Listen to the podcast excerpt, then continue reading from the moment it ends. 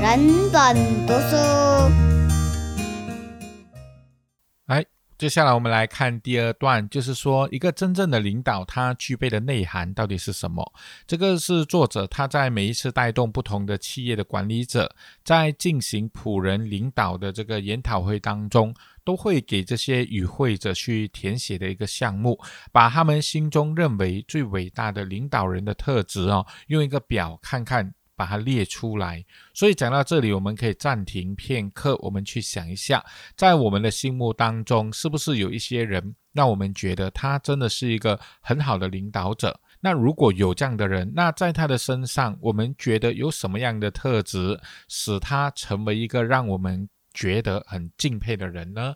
那这一个题目在每一次的研讨会集思广益过后所呈现出来的答案，就是说，所谓领导人的特质，哈，几乎都是惊人的相似的。那这些特质通常都是包含的很诚信啊，可以尊重的，然后以身作则，很体贴，说到都做到。善于倾听、有责任感、可预测的等等，那作者就发现，诶，这些特质跟基督教里面所讲，因为基督教有一篇叫做《爱的谏言》嘛，在这个婚礼的时候会读啊，也有很多歌也翻唱成歌曲这样子。它的内容是这样，我念给大家听：爱是恒久忍耐，又有恩慈；爱是不嫉妒；爱是不自夸、不张狂、不做害羞的事。不求自己的益处，不轻易发怒，不计算人家的恶，不喜欢不义，只喜欢真理。凡事包容，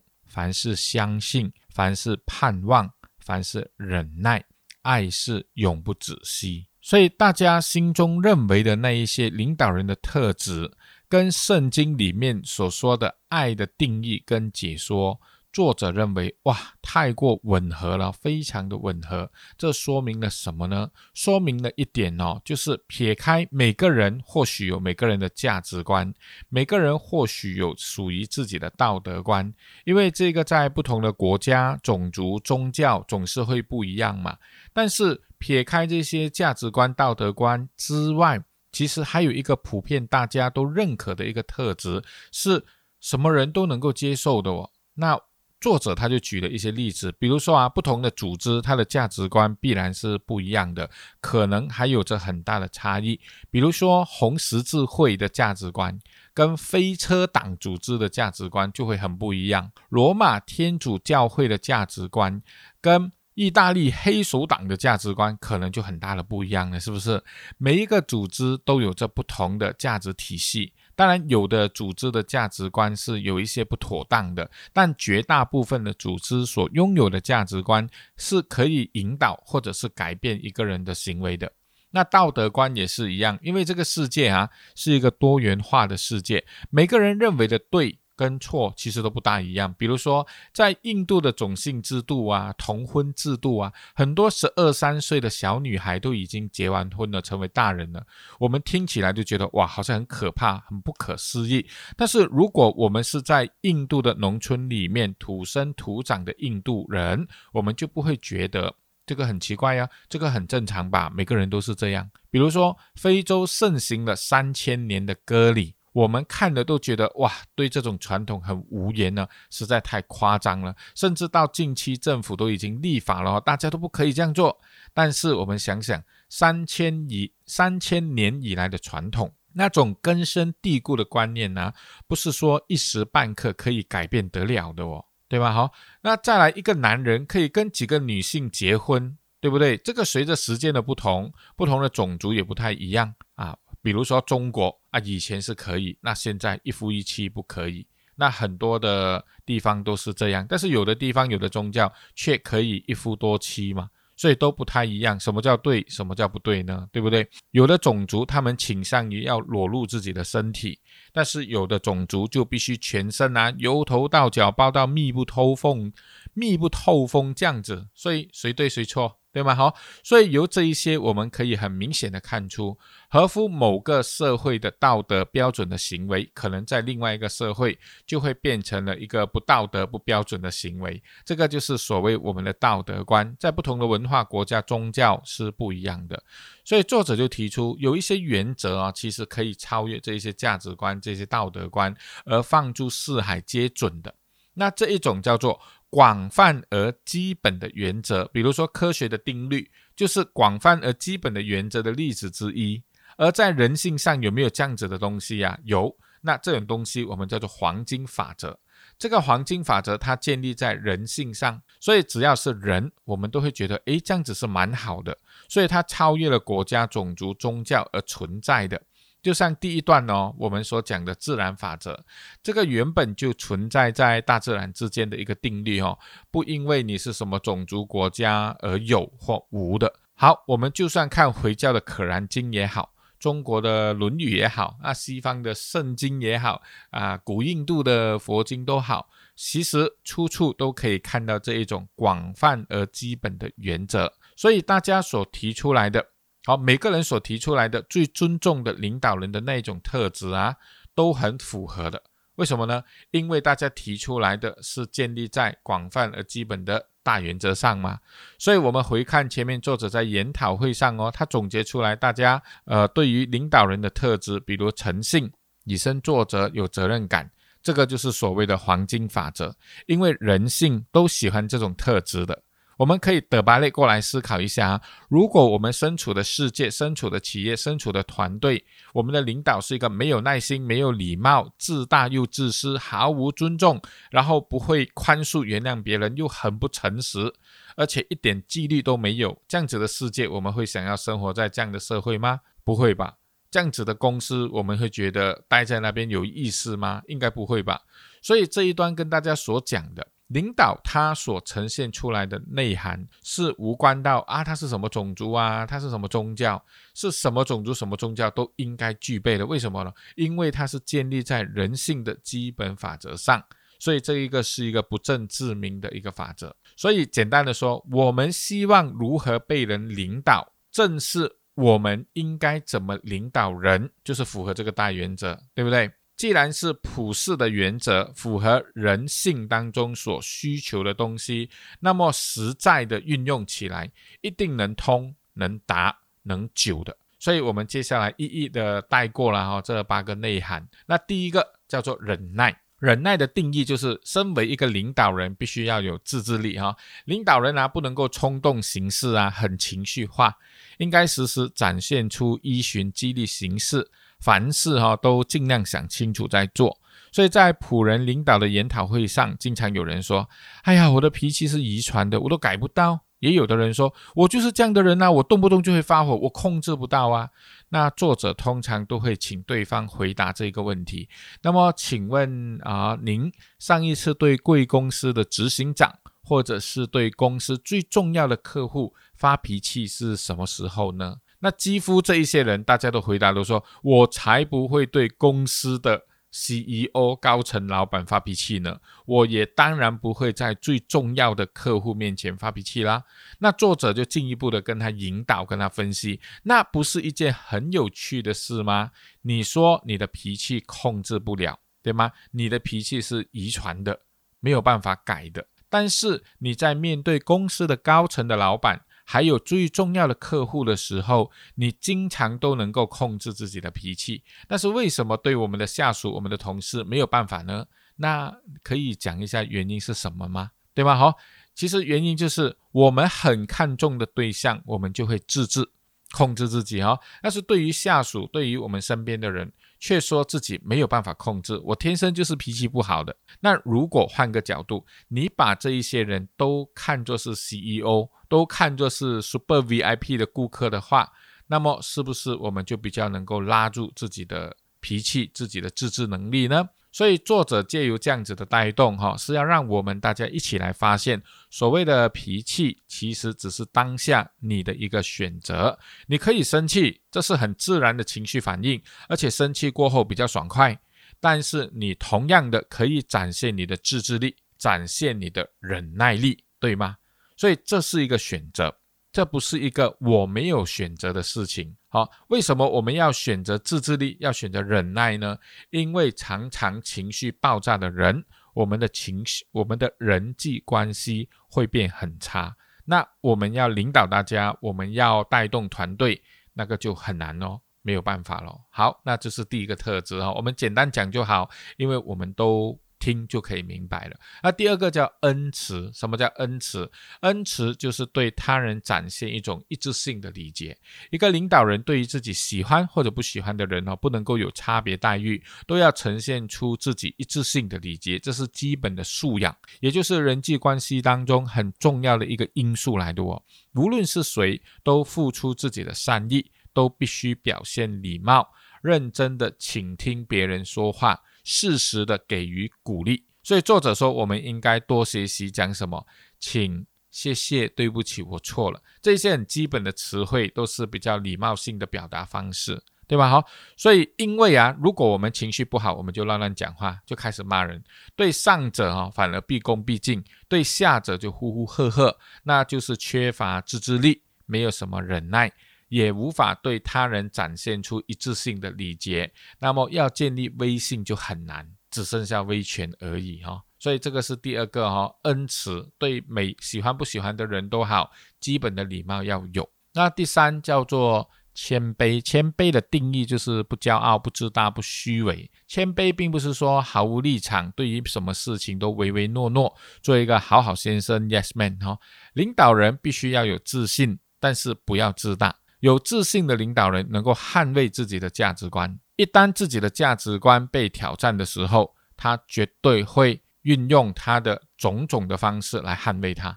领导人知道他负的是一个重大的责任，是一个为了大众服务的一种管理工作，所以他不会说啊，这个就是我管理你们的权利。因为我在这个位上，老板请我来就是要管你们的哦，啊，那就不好哦。领导人应该以获得大家的信任啊，当做是一个责任，所以必须要谦卑、有自信，但是你不需要骄傲自大，对吗？好，第四个叫做尊重。什么叫尊重呢？尊重的定义哈，可以说是待每一个人都有如上宾一样。就当他是 VIP 了哈，不管他是谁，那就不会对人产生多种不同的态度。为什么每个人我们都要尊重？因为每个人有每个人的智慧，每个人都有他发言的权利。那我们也尊重每个人都可以有属于他自己的想法，尊重每个人都有他做事的方式。所以啊，前面说要获取大家信任的方式，最好是什么？培养。自己愿意将责任分担出去的技能，因为借着分担责任这件事情、这个行为，我们的下属员工才有机会学习以及成长。所以，适当的授权哈，有利于让主管了解这个下属的技能跟能力到了哪里嘛哈。所以，授权是一种展现信任的最佳方式，因为我相信你们，所以我让你们去做做看。但是这一种信任，由上而下的信任，它就好像一个突位的道路这样哦。你往下放多少的授权，多少的信任，那同样的，你也会获得员工们的信任，这样子了哈。别人对我们的信任，别人对我们的尊重。不是因为我们有一个什么位置，不是说我们 name card 拿出来哦，我是什么 manager 啦，我是什么 supervisor，这只是一个位置而已。真正的是你为大家的付出，你不在乎自己的回报，时时都会尊重他人，那你一定会获得他人相对的尊重。如同孟子所说的嘛，“敬人者，人恒敬之”，就是这样的意思，对不对？好，接下来我们看第五点，无私。无私的定义就是什么？要满足别人的需求。那无私的意思最简单的，自己有想做的事情或者需要做的事情，先把它放一边，以众人的需要来努力的意愿，这个就是一种无私，也就是愿意为了大家来牺牲奉献的心态啊。有的人或许会抱怨说：“哎呦。”你都不知道我的员工啊，很够力的啊，怎样又怎样哦？你都不知道我的老板啊，极坏又极坏哦，啊，都会跟，因为他们有上这个仆人的这个研讨课嘛，是一个课程来的，所以作者总是这样子的回答他们：我们必须努力剔除这种错误的想法。因为在仆人式的领导路上，并不是要修正或改变别人，而是要改变或改善自己。这是一个仆人式领导的一个重点哦。我们再听一下哦。如果我们总是认为别人不好，别人有很多的缺点，作者说，我们必须努力剔除这些错误的想法，因为真正的领导并不是去修正或改变别人，而是修正跟改变自己。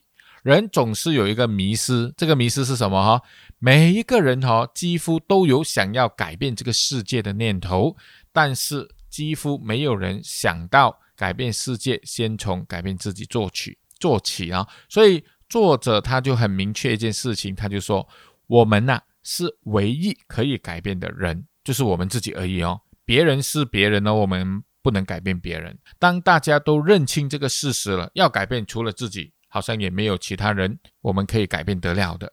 也愿意先改变自己，那会怎样呢？比如说啦哈，简单的一个比如，每一个人哦，都把自己的花园、自己马呃屋子外面的马路打扫到非常的干净的话，你看隔不了多久，整条街整个达曼大家都变得非常的干净了，诶，大家都改变自己哈，做好自己可以做的地方，那就会变好了。好，第六个叫宽恕。那宽恕的定义是什么？不要对他人心存怨恨，因为一样米养百样人，我们总是会遇到各式各样不同的人，而且人呢总是会犯错，或者人总是会令我们失望。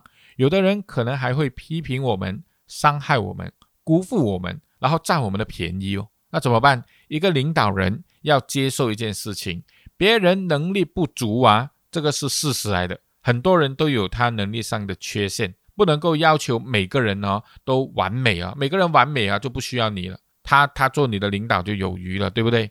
另外一个就是要接受每个人都不完美，这个需要大度量哦，需要一个包容很强的心。如果每个人呢能力很好，又非常的完美。还需要我们领导吗？不需要嘛，对不对？再来宽恕，并不是说啊不不理他了，没有关系啦，放纵他了。宽恕是说要让对方知道他的错误是什么，然后也让他知道这个错误如何的影响到我们，我们整个团队，因为他的这个错误带来怎样的负面影响，这个才是真正的宽恕哦。宽恕不是去纵容他人哦，这个是不容易的。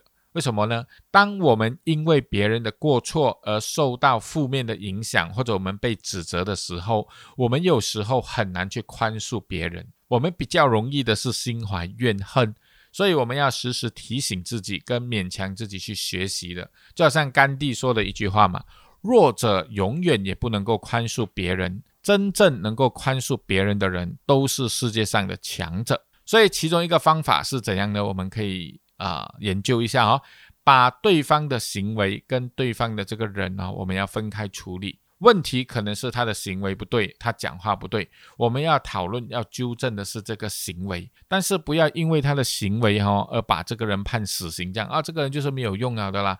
好，因为他的行为而废掉这个人，这样。再来，我们换个角度思考。我们个人本身，我们自己啊，我们想自己，我们都犯过错嘞，而且我们犯的错有时候甚至还很离谱，对不对？但是啊，我们很快忘记自己的错，我们也对自己的愚蠢行为非常的宽容，对吧？而且我们永远不会判定自己是一个差劲的人，我们最多会说：“哎呀，可能我们做了一些错事。”但是不代表我就是一个坏人呐，其实我是一个好人来的哦，对吗？我们把对自己的这种宽容的角度去转换到其他人的身上，那或许我们就比较能够去宽恕他人这样子哦。好，接下来我们看下一点，第七个特质就是诚实。好，领导人他的诚实的定义是什么？凡事哈都不要欺瞒，因为多年来的研究啊。作者就说，下属总是希望他们的领导人是一个诚实而且正直的人，因为当下属觉得自己的领导是诚实的，他才会产生信任。那有了信任感，那进一步大家合作起来就很好了哦。对信任最大的破坏方式是什么呢？就是身为领导的讲一套做一套。比如啊，下属常常看到领导他们常常秘密会议。那很多事情都不公开，然后不透明，这个会让大家在工作上的气氛就变得很沉寂，因为我都不知道我随时会被中箭，然后高层他们在开会讲些什么，我也不知道到底他们的目标方向是怎样，所以这样子很难做到让大家上下同心去拼命的。下属其实是很希望获得上级上司的肯定的，所以开诚布公的跟他讨论工作，跟他讨论公司的未来种种的问题，那他。如果上司愿意这样，他看上司就觉得，嗯，我的上司是一个诚实的人，是一个可预测的人，可靠的人，不是那种雾里看花花非花，然后雾非雾的那种感觉。所以我们可以怎么做呢？其实这是一种心态，什么心态？要把员工看作是一个很重要的资产，就好像是公司的大客户一样，就像公司的大老板一样。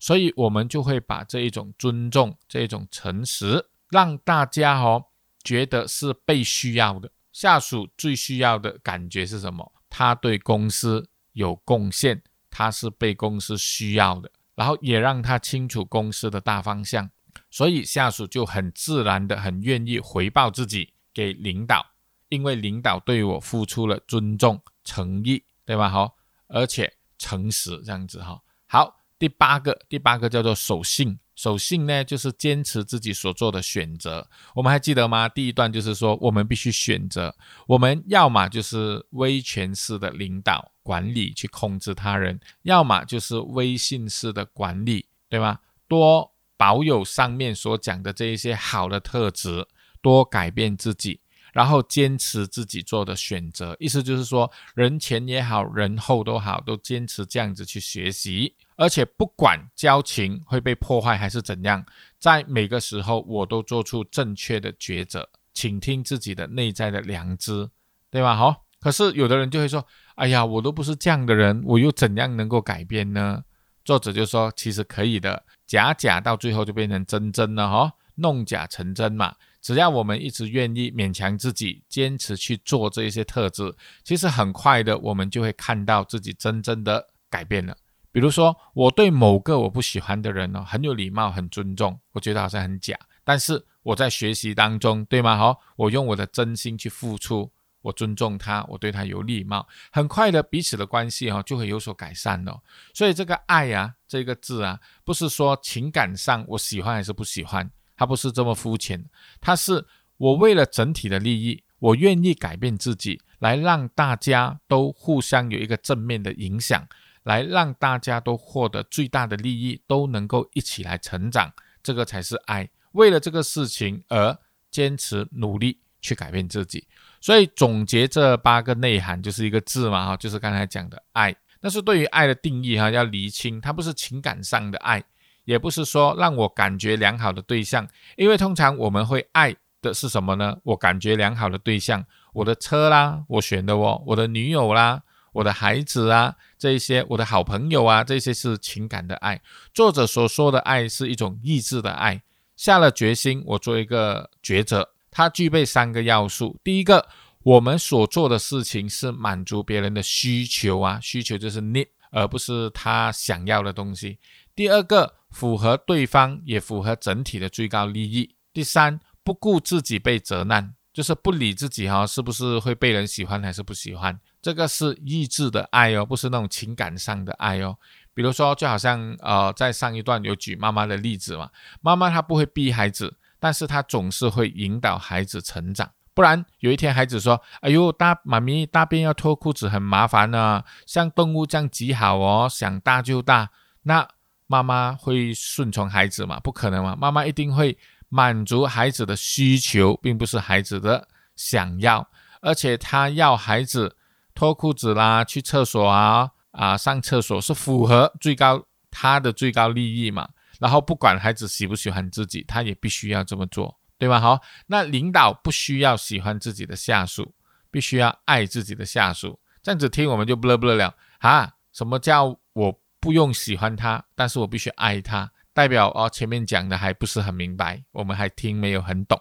意思就是说，喜欢这是一种情感。对啊，这种情感的爱，我们喜欢的，我们才会爱嘛。哦，那在仆人式的领导讲的爱，不是情感上的爱，而是为了整体的利益，为了对方真正能够成长这件事情去着想，所以他会呈现出来忍耐、恩慈、诚实。的种种的特质，不是为了自己的名誉啦、面子啊才来做这种事情的。那这样的话哦，慢慢的就会培养出所谓的威信了。因为人毕竟人是什么动物？心灵的动物。只要有人呐真心坚持的为我们的好而努力的话，我们一定会感受到的。这个就是这本书爱的一个定义，也是其中一个核心来的。那我们学习领导的这八个特质，我们也明白了爱的定义过后，就是好的领导人了吗？是不是还有什么标准来审核一个人是否真的是一个好的领导人呢？好，其实是有的哈。我们要来看一件事情：第一，我们有没有带出他其他人的责任感？假如有的话，我们还可以叫做好的领导人；假如只是自己高兴哦，自己认为自己哦很美好，但是带动不出别人的责任感，那个不算哦。第二个，我们关注的对象不是上司，不是讨好上司跟老板，我们关注的、我们看重的是下属、是员工，他们是不是有一种充满着信心？充满着责任感去做自己的事情，好，这个是我们关注的对象。在应该严格的时候，其实需要严格，对吧？好，所以彼得·杜拉克曾经说，领导人的唯一定义就是什么呢？他必须拥有愿意跟随他的群众，对吧？你讲你是领导，一定要有很多人很愿意听你的指导，跟随你，跟随我们呢，哈，我们才可以叫做领导。所以不能够具备领导人的特质，就是很难被他人所追随。当然，我们可以有一个职位啦，很高的职位，很好听的名字啊，某某经理、某某主任，在公司有权有位。但是我们仍然不能算是一个领导人，因为啊，人家总在我们的面前称谓我们，却在我们的背后唾弃我们，怎么能够叫领导呢？对吧？好，所以领导必须让大家心悦诚服的追随。OK，讲到最后，可能也不是领导还是不是领导的人的问题，其实真正的问题是人格的问题。所以要成为领导人哦，不只是说要有专业的技能啊，我很有经验啊，我很会做而已，是我们要改变自己，来让自己具备更完善的人格。好，那这一段先讲到这里，下一段我们才来继续的来看，我们如何学习改变，让我们真正的养成。是一个合格的领导人。好，这一段就讲到这里，谢谢。人本读书。